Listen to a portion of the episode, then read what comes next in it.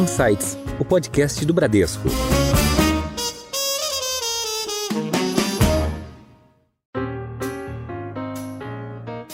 Olá, eu sou a Juliana Maeda e esse é o Insights, o podcast com ideias que provocam um novo jeito de pensar. E hoje a gente vai conversar sobre investimentos no setor imobiliário. Uma das diversas modalidades de investimento mais populares é nesse setor, não é mesmo? Seja por meio de um imóvel próprio ou por meio de um fundo de investimento, a gente sempre encontra várias opções. Mas como é que funcionam os investimentos nesse setor? E onde é que estão as avenidas de crescimento? Como é que uma gigante no setor hoteleiro vai realizar essas operações de aquisição, reestruturação, inovação e administração de hotéis, otimizando o potencial de cada empreendimento? A gente convidou para essa conversa dois grandes especialistas no assunto aqui no Brasil. A nossa convidada especial, a Veridiana Furtado, que é VP de Asset Management para a América Latina da Accor Invest. Seja bem-vinda, Veridiana. Olá, muito obrigada pelo convite. É um prazer estar aqui com vocês. Obrigada. E o meu colega de trabalho, o Eduardo Guimarães, que é gestor de fundos imobiliários da Bradesco Asset. Prazer ter de volta você aqui, Edu. Obrigado, Juliana. Prazer, Veridiano, a gente falar sobre o setor imobiliário. Estou bem animado. Veridiana, minha primeira pergunta, e geralmente a gente sempre começa o nosso bate-papo com ah, os nossos convidados explicando o que, que a empresa que vocês trabalham faz. Então é legal você também esclarecer para a gente qual a diferença entre a Accor e a Accor Invest, que é a empresa é, que você trabalha, é, e o que, que a Core Invest faz, além de é, administrar e ser a proprietária dos hotéis? É, como é que é a atuação de vocês aqui no Brasil? Se puder dar um pouco de números também para gente. Legal. Bom, então a Accor é, ela é operadora dos hotéis da Accor Invest. Então, é, em 2017 teve uma divisão das empresas onde a Accor vendeu os ativos próprios e alguns uh, contratos de, de gestão uh, de alguns hotéis. E, e, nisso foi criada a Core Invest. Então, a Core Invest ela é proprietária e também gestora de alguns hotéis de contrato de aluguel. Hoje ela está presente no, no Brasil e na América Latina com 44 hotéis é, nessa região. A gente também é, atua na Europa. Então são 44 hotéis divididos aí entre Brasil, Chile, Argentina, Colômbia, Peru e México. Então essa é a atuação da Core Invest. Uma presença gente... bem vasta, né, na América Latina. Sim, sim. Na América Latina a gente atua em diversos países. E os hotéis todos operados pela Cor, a gente tem essa, essa questão de exclusividade, então a Cor que opera os nossos hotéis com as marcas dela. Tá. Você pode dar um exemplo para a gente? Alguns nomes, é, algumas marcas que a gente conhece bastante no nosso dia a dia, a gente vê andando pela cidade aqui. É, se puder dar Sim, um exemplo. então, alguns dos hotéis que são de propriedade da, da Core Invest, então a gente tem o Fairmont, no Rio de Janeiro, a gente tem o M Gallery também no Rio de Janeiro, a gente tem é, o Puman Guarulhos, uh, o Novo Hotel Morumbi, então todos esses são hotéis de propriedade da, da Core Invest. Legal, bacana. É, o foco de vocês, então, é nesse segmento mid-scale e econômico, né? Vamos lá, na verdade, o nosso, o nosso foco aí é a, a estratégia da empresa a nível mundial, sim, é o segmento mid-scale econômico. E a gente, no, na região, a gente vê uma oportunidade muito grande no luxo. Então, hoje, os nossos hotéis de luxo, eles representam 60% da nossa receita. O que é um pouco... Aqui nessa região. Exatamente, na, aqui na Brasil região. e na América Latina. Exatamente. Então é um pouco diferente é, do, da estratégia mundial da Core Invest, que é sim o foco no mid-scale e econômico. E aí, quando eu tô falando de mid-scale, eu tô falando de hotéis Novotel, Mercury, e econômico, eu tô falando dos hotéis Ibis, é, basicamente. Na região, a gente tem um olhar muito forte para o luxo. É, ah, sim. Que aí é. tem as marcas, por exemplo, Fairmont. Fairmont, Sofitel, eu tenho Sofitel, Sofitel. Buenos uhum. Aires, uhum. é, eu tenho Sofitel Santa Clara, na Colômbia, que foi construído em um antigo convento, uh, tem o M Gallery em Santa Teresa, que é no Rio de Janeiro, então a gente tem alguns hotéis bem icônicos uh, no mercado de luxo. Bacana. É, e alguns desses ativos como você comentou, que são super icônicos. A gente tem aí o Fairmont Copacabana, o hotel em Santa Teresa. Esses hotéis, eles são estratégicos para a Core Invest e vocês acham que é, se, se, sim, eles são estratégicos é por causa da localização, por causa da marca, por causa da, uh, do público-alvo? Como é que vocês posicionam esses é, ativos mais estrategicamente? Legal. Bom, é, dentro do mercado hoteleiro, acho que tem alguns fatores que são principais para você né, ter um ativo aí rentável. Um é a localização, acho que o principal é a localização, e depois é o potencial do público daquela região. Então, quando a gente olha para o mercado de luxo, a gente tem tanto o cliente business, o cliente de negócios, como o cliente de lazer. E pós-pandemia, a gente viu uma tendência muito grande do mix desses dois clientes. Então, que a gente está falando uma tendência de pleasure, onde o cliente ele vem é, a negócios, mas ele também aproveita e prolonga a estadia dele para ficar lazer ou trazendo a família ou aproveitando um pouco da cidade. Então, durante a pandemia, o Fermo se posicionou muito bem localmente. Ele passou a atrair não só o público estrangeiro, que era é, a raiz dele com o que ele, a, o, que ele, a, o que ele atraía antes, mas também o público de lazer local, carioca. E aí, como que a gente fez isso? Rentabilizando o metro quadrado dos restaurantes. Então, dos restaurantes e pontos de venda. Então, um, grande dos, um dos focos da, da Invest é trabalhar em rentabilizar esse metro quadrado e não só do quarto. A gente brinca que a gente vende até quarto, mas a gente também vende a parte de alimentos e bebidas, a gente também vende a parte de entretenimento, e aí é onde eu rentabilizo, além do quarto, o meu metro quadrado dentro da hotelaria. E aí, por isso, esses hotéis, eles são extremamente, extremamente importantes para a gente, e aí, quando eu falo de São Paulo capital, eu tenho mais o público corporativo, né? Quando eu falo dos hotéis que estão localizados nas capitais, eu tenho um público corporativo e eu tenho uma demanda de eventos voltando muito forte em 2023 aí. Uh, tá previsto 12 milhões de pessoas participarem de eventos em São Só Paulo. Só nos hotéis de vocês? Não, tô falando do mercado de eventos ah, como um todo. Como um todo, mas uma Isso. boa parte vai, vão sim. ser nos hotéis de vocês. Então, o mês de março foi um mês recorde para uhum. toda a hotelaria por conta de grandes eventos e shows. Então, ah, quando sim. eu falo de de, evento, eu tô falando também dos eventos de lazer, como shows. É, ah, que aí e atraem públicos para os hotéis. Isso mesmo. As então, pessoas de fora da cidade que vêm para ir para algum show, algum festival. Exatamente. Então, março foi realmente muito significativo para a cidade de São Paulo por conta de vários shows que aconteceram é, e eventos, feiras que retomaram com tudo nesse ano.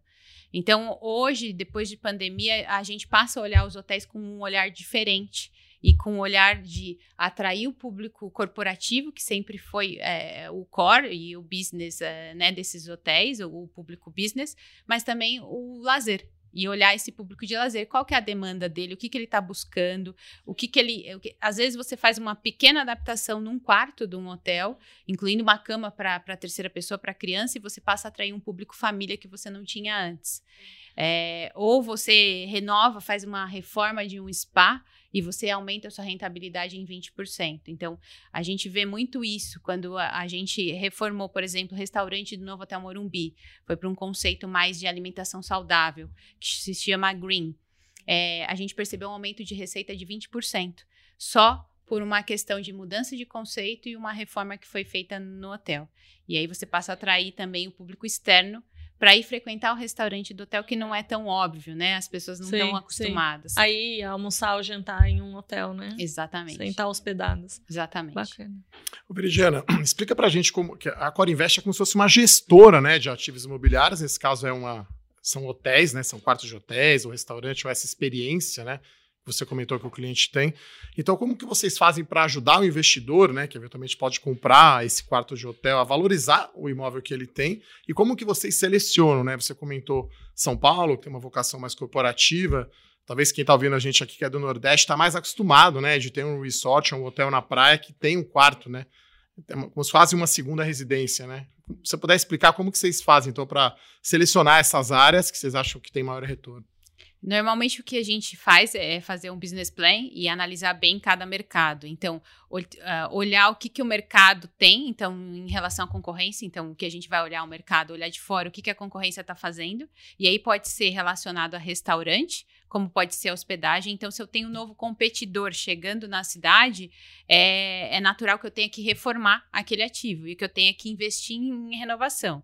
E nesse caso, quando não é um hotel de propriedade da Core Invest, a gente vai conversar com o proprietário e mostrar através de números que é, com uma reforma ele consegue aumentar a rentabilidade dele do quarto de X%. Ou então ele vai deixar de perder, porque quando eu tenho um novo competidor chegando, eu posso perder mercado e não necessariamente é, estabilizar ou ganhar. Então, é sempre importante monitorar como que o mercado está reagindo e o que a gente tem é, no entorno, tanto para restaurante, como para proposta de lazer, como para concorrência.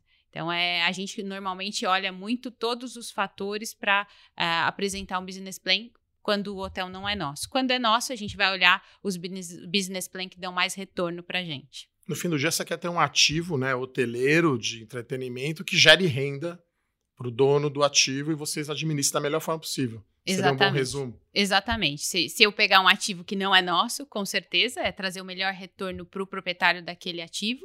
E quando o ativo é nosso, é trazer o melhor retorno para a empresa, o melhor resultado em lucro líquido para a empresa. Então é isso que a gente vai, vai olhar. Olhando um pouco os esforços que estão fazendo além dos hotéis, né? Então tem aqui é, duas iniciativas, acho que são meio icônicas, né? Lá no Rio de Janeiro, perdoem, o meu francês não é dos melhores, então tem um beach club lá em Ipanema, que acho que é uma, que é uma referência, né? Um quiosque à beira-mar, e tem o próprio Fairmont, que acho que é uma marca muito forte lá em Copacabana, né? Então, qual que é o potencial, você acha, do Brasil em termos de público, né? Imagino que seja aí um público, né? Uma, uma classe mais alta, uma experiência um pouco acima da média, né? Se puder comentar um pouco essas duas iniciativas aí, falar desses hotéis aí no Rio. O Beach Club, que é o, que é o Céu de Ipanema, a gente é, observou uma oportunidade de ter um, um beach club na praia com serviço acima dos demais quiosques do Rio de Janeiro.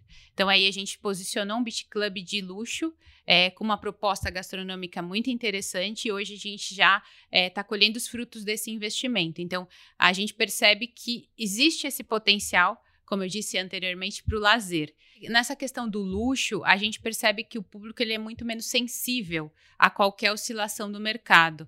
Então, ele, ele é um público que ele não sente tanto qualquer reflexo que tenha no mercado. E aí a gente percebe que ele fica muito mais estável num período de crise. Então, ele é menos sensível a preço, ele é menos sensível por quê? Porque ele está buscando experiência no final das contas. Ele está buscando algo novo, ele está buscando é, um momento de lazer ou um momento corporativo que ele tenha uma oportunidade de desfrutar do hotel. Então a gente percebe que o luxo é um mercado que ele se sustenta é, diante das crises melhor do que os outros mercados de mid-scale e econômico. Acho que é um bom gancho para uma pergunta que eu tinha para você, é que o luxo num momento de volatilidade, momento de crise, como você comentou, ele vai garantir a margem né, do, do grupo. E é o foco de vocês aqui no Brasil, diferentemente um pouco do é, foco do grupo como um todo no, no mundo inteiro, que vocês têm presença é, em vários outros países, além do Brasil e América Latina. É, e como é que é a incorporação desse hotel é, de luxo, como é que ele se diferencia dos outros segmentos de mid-scale econômicos? Se puder dar, dar algum um, um exemplo para a gente de como é que é o, a localização, o, como é que são, o, como é que é o posicionamento da marca, dos restaurantes, é, todo, todo o ecossistema desse, desse empreendimento. Quando a gente fala de luxo, a gente costuma falar de experiência, né? Acho que é, é o que mais que as pessoas buscam, é a experiência e a consistência. Então, é, no luxo, as pessoas são menos aceitam menos a falha. Então, acho que o mais importante nesse mercado é você garantir a qualidade do serviço com uma consistência. Então, que aquilo sempre aconteça e isso tem que ser feito através de equipes muito bem treinadas e preparadas. Então, é, também eleger produtos de qualidade. Então, um enxoval de um hotel de luxo ele é totalmente diferenciado. Quando eu também vou falar do projeto arquitetônico, eu vou escolher um, ar, um arquiteto de renome para trabalhar é, todo o projeto do luxo. Então, vai desde a seleção do arquiteto, dos materiais que a gente vai trabalhar, que diferenciam do hotel econômico mid-scale, como também depois na operação a experiência que esse cliente vai ter.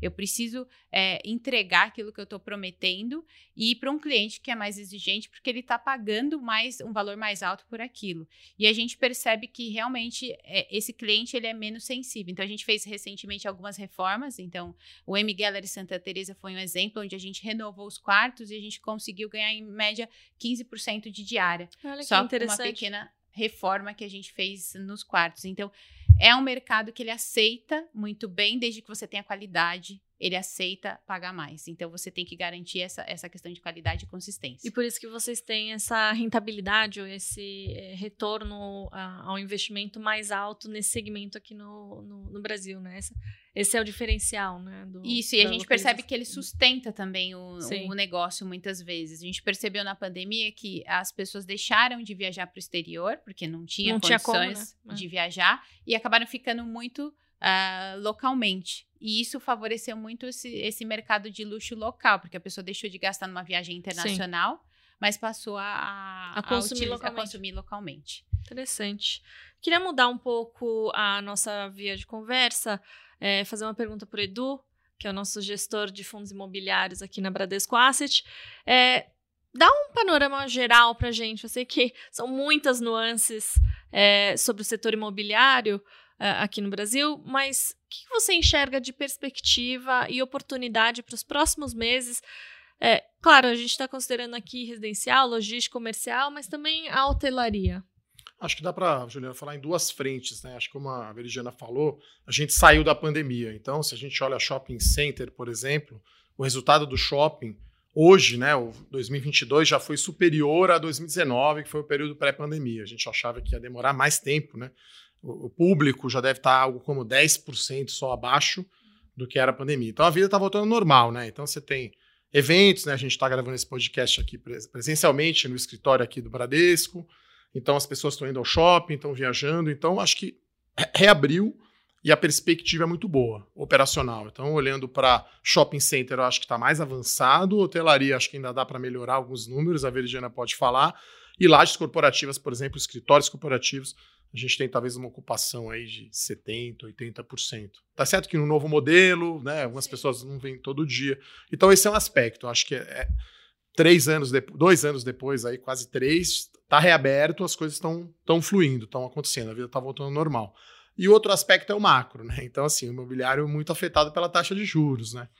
Então, assim, quando que o Banco Central começa a cortar juros? Né? Porque enfim, você está pedalando ali, está na subida com o vento contrário, né? Quando a taxa de juros é muito alta.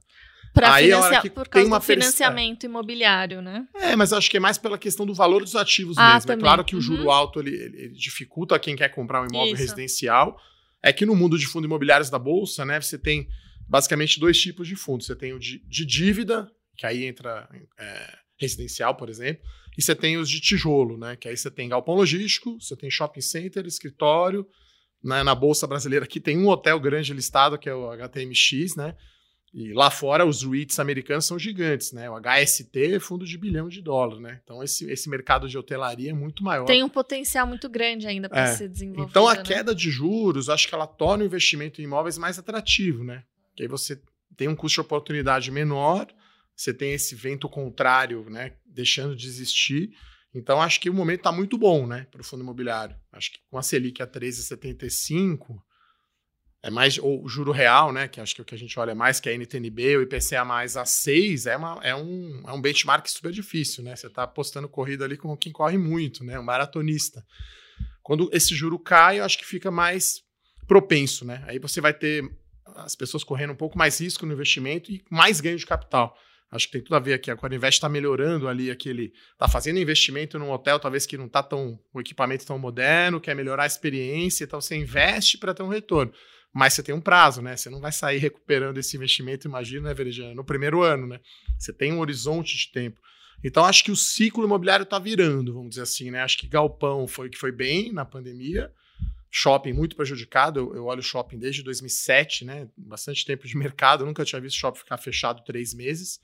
Foi muito difícil. O... Agora está aberto e bombando, e o Sim. resultado está, mesmo com menos público, porque talvez tenha mudado um pouco o hábito das pessoas. Uhum. Ah, sim, de Cinema, né? Praticamente não tem nenhum filme bom aqui, né? Ou as pessoas comprarem Recente muito online no cinema, também, é, né? Mudou. Então, acho que tá, tá muito bem essa questão do ciclo, né? Aí você quer saber aí, talvez aí imobiliário principal é a localização, onde você vai investir e quais setores, né? Eu acho que o de hotelaria, que é, que é muito pequeno e jovem, talvez aqui no, no mercado de capitais brasileiro, né?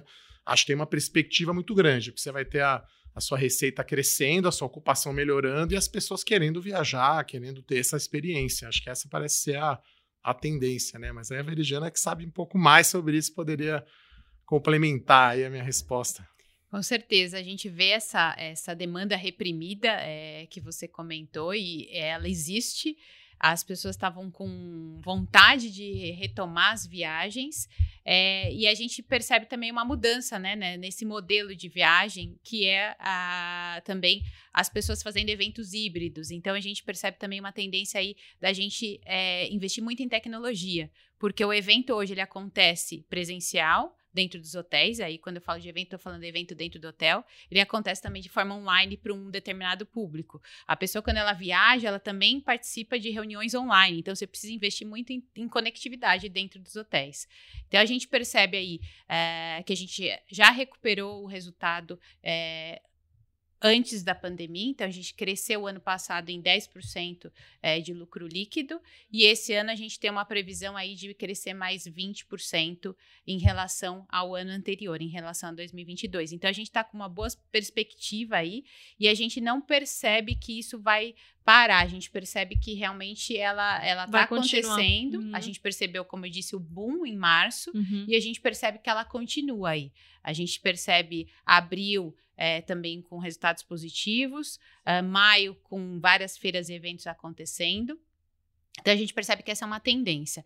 É um pouco diferente quando a gente olha os mercados da América Latina. Quando eu falo de Chile, está um pouco mais estável. É, Peru é, com mais dificuldade. Colômbia, por a gente estar tá num hotel extremamente de lazer, é positivo o resultado. México também a gente percebe positivo e a Argentina, que é a questão um pouco muito mais, mais desafiadora, né? Mas de, do ponto de vista de hotel, está performando super bem, ah, tirando ah, as questões as questões econômicas, econômicas é. e os Mas acho que a questão turi da, do, turi é, do, turismo tem atraído muito, né, na Argentina. Exatamente. Então a gente tem assim boas perspectivas mesmo para o setor e a gente percebe que é o todo, é o mercado como um todo, não só a Core Invest, mas a gente percebe essa tendência positiva. E falta a maturidade, né? A maturidade do mercado aí é, de Isso que eu te perguntar, qual, qual é a sua perspectiva assim, para o Brasil, né? Assim, eu estava até olhando aqui, o patrimônio desse fundo imobiliário é menos de um bilhão de reais, né? O fundo nem, nem participa do IFIX, né? Um fundo de 210 milhões de reais, né? Um fundo médio, vai para a nossa indústria. Qual que é a perspectiva, você acha? Você, você vê outros ativos de hotéis em fundos imobiliários ou a Core Invest adquirindo outros ativos? Como você vê a perspectiva aí de Eu vejo que esse movimento está começando, né? E aí a Core Invest está é, tá focada um pouco mais em investir nos ativos que ela já tem, então em, em, reformar, em trazer maior rentabilidade, como eu disse, e otimizar a questão do metro quadrado e avaliar também oportunidades que tenham no mercado de compra. Então, se tem alguma oportunidade interessante no mercado de compra, é sim observar. Mas é, eu acho que esse mercado ainda ele está começando dos fundos, né? Então, é, talvez é um mercado a ser muito explorado ainda. Que cria uma avenida muito grande potencial de oportunidades, né? Acho que a gente olha para o mercado externo, principalmente nos Estados Unidos, é um mercado já bem maduro, com que Europa o documentou, também, né? Europa também. Você acha que aqui a gente muitos... pode, claro, o pessoal brinca que Estados Unidos, né? É, dez anos atrás aí seria o Brasil hoje, né? Você quer saber a manchete do Brasil de, de, amanhã, é só ver o que aconteceu nos Estados Unidos um tempo atrás. Você acha que a gente pode chegar a ter, por, por exemplo, o HST, que é um, um ETF de bilhão de dólares, né? né? Chega a ser quase 5, 6% do índice lá, é bem grande. De, né? de REITs, de fundos de REITs, é. imobiliários. É. Só hospitalidade, né? Quer dizer, só hotel e, enfim. Eu acho que a gente tem que aumentar primeiro o portfólio, né? Do que a gente tem de hotéis na região de marca, porque a maioria dos hotéis aqui na região, eles são hotéis independentes. De, de, um proprietário único. E aí, acho que para você começar a ter esse movimento, você precisa cada vez mais ampliar as grandes marcas. E aí é onde você a gente tem, tem que enxergar uma consolidação. Uma né? consolidação dessas marcas. A gente percebe muito o mercado de franquia expandindo muito, apesar de não ser o nosso, o nosso foco. A gente percebe o mercado de franquia nas pequenas cidades de até 100 mil habitantes crescendo. É, e essa expansão de você ter hotéis em mais locais, porque hoje nem sempre você vai para uma cidade menor e você encontra um hotel de rede. É, então, o Brasil acho... acho que tem uma estrutura meio ruim de turismo como um todo, né? Tanto Qual que é a concorrência de um Airbnb? Por exemplo, é grande, vocês sofrem, assim, não no luxo, não no Rio de Janeiro, mas algumas cidades. Em algum ser... momento foi se questionado se o Airbnb seria um concorrente é, da hotelaria. E depois a gente começa a perceber que a proposta é outra. Então, é, exige no Airbnb ter alguém para receber, para entregar a chave, e no caso da hotelaria você já tem todo esse serviço. Então, vai para Airbnb quem está disposto é muito mais o público de lazer, que a gente percebe indo buscar o Airbnb, diferente do hotel que você precisa, você tem toda uma facilidade de serviços. Você tem o restaurante, você tem a academia, você tem recursos que o Airbnb às vezes não tem, ele a, acaba atingindo um público mais lazer mesmo. E o a de temporada, de repente, exatamente né? de temporada. Então a gente não percebe tanto essa influência ou, ou concorrência do Airbnb para a hotelaria. É, a gente acha que cada um tem o seu mercado e eles não, em algum momento vão competir entre si, mas é muito específico.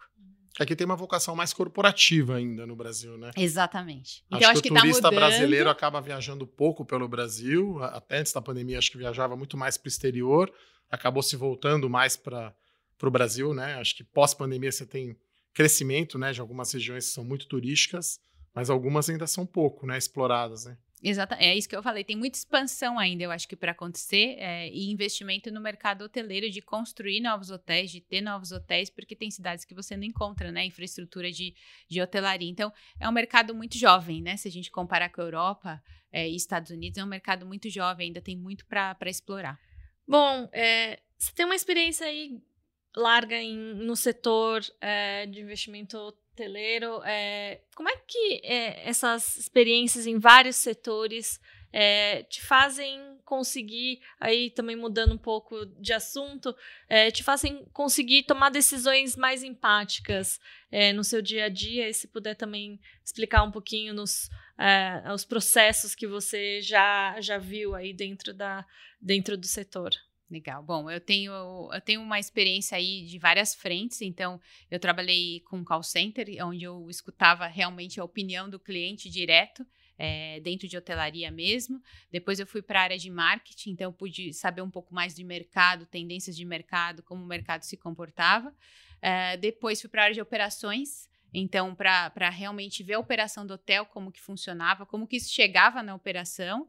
É, e agora nessa, nesse olhar de investidor. Então, acho que essa visão 360 me permite tomar decisões considerando todos esses fatores. Então, tanto o cliente final, como a tendência do mercado, é, como o que o, o, gerente do hotel consegue ou não consegue fazer, porque às vezes a gente tem uma vontade, mas a gente percebe que na operação isso não se concretiza. E agora o olhar do, do proprietário, que é o olhar é, do retorno daquilo que está sendo feito. Então, acho que com todas essas visões, você passa a ter mais cuidado quando você olha a opinião do outro e ter essa empatia de observar é, que não é só uma frente que você vai, vai olhar para tomar uma decisão. Então, acho que esse olhar 360 me permite ser empática e tomar as decisões mais assertivas, considerando todos os cenários e não exclusivamente um só. Bacana. Muito legal. A gente está chegando no final do nosso Insights e a gente tem a tradição de pedir para os nossos convidados algumas sugestões culturais e eu queria que você me desse alguma dica do que, que tem te inspirado ultimamente. Olha, essa, essa é uma pergunta a mais desafiadora, eu posso dizer aqui. É, como mãe aí de duas filhas, é, o tempo falta, né? O Pra gente, como mãe, é, é difícil duas crianças. Então, o que eu costumo fazer é utilizar meu tempo disponível, óbvio, com elas. É, tô lendo o livro Joana Dark, é, gosto muito dessa frente de é, as mulheres e olhar como as mulheres se posicionam, então tenho lido, é, tô, li, tô, lendo esse livro. E uma fonte de inspiração da minha carreira foram, foi o livro Sete Hábitos das Pessoas Altamente Eficazes, do Stephen Covey, que também me inspiraram ao meu modelo de gestão e como eu atuo como gestora. Então, que é? Essa, é que, que é qual o seu modelo de gestão? Eu acho que é olhar humano e olhar empático de entender é, que o resultado vem das equipes. Então, Bacana. você entender que quem traz o resultado no final são as equipes. Se eu não tiver uma equipe engajada, se eu não tiver um gerente engajado, eu posso fazer o maior investimento que for. Mas se ele não tiver engajado em concretizar aquele investimento, ele não vai acontecer o retorno que eu espero. Então, o retorno eu falo que não é só sobre números, mas é sobre pessoas também. Claro. Bacana. Então é isso. Edu, tem alguma dica pra gente hoje? Bom, acho que eu vou dar duas fora do mercado financeiro, né? Acho que quando eu vim aqui no Insights eu falei muito de séries de mercado financeiro. Então tem uma sobre o Albert Einstein, né? Então chama Genius, tá no, tá, acho que está no Star Mais, se não me engano. É curta, então, para quem tem filho, uma, uma vida mais curta, é, mais, com menos tempo disponível. Então, são só 10 episódios que contam a história do Einstein, desde a adolescência, as teorias, o Nobel e como ele era difícil, né? Era um gênio, mas na relação pessoal, talvez ele não tivesse essa empatia, esse olhar que, que a Verigiana comentou. Bom, pessoal, minha outra dica é né, sobre música, então gosto e livros, né? Então eu gosto muito, eu vou indicar aqui a biografia da Rita Lee, né, que nos deixou aí recentemente. Então, muito fã da Rita Lee né, uma, uma mulher na frente do seu tempo, né, acho que nos anos 70, conquistando coisas que ninguém imaginava. Então a biografia é bem legal, inclusive ela fez uma profecia né, do que falariam na morte dela. Então é bem interessante, aí recomendo o livro, a biografia da Rita Lee. Adorei essas dicas, Edu. Adorei essas dicas também, Viridiana. Eu quero já agradecer a sua presença, Viridiana Furtado, que é VP de Asset Management para América Latina na Core Invest. Obrigada pela sua presença. Viri, espero que você tenha gostado do nosso papo e você sempre será bem-vinda de volta aqui ao Insights. Muito obrigada aí pelo convite. Foi um prazer ter essa conversa, esse bate-papo aí com vocês.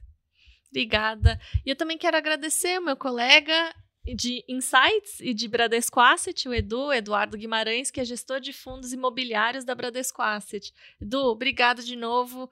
Você também é super bem-vindo de volta aqui ao Insights. Obrigado pelo convite, foi um prazer esse bate-papo. Pode contar sempre comigo, convidar, a gente participa. Muito bom papo, Verigiana. Obrigado. O Insights está chegando ao fim e você já sabe. Toda semana tem um episódio novo na sua principal plataforma de áudio e no Instagram, no nosso perfil podcast.insights. E além disso, você pode também ativar as notificações e ficar por dentro de todos os episódios. Tchau, até a próxima!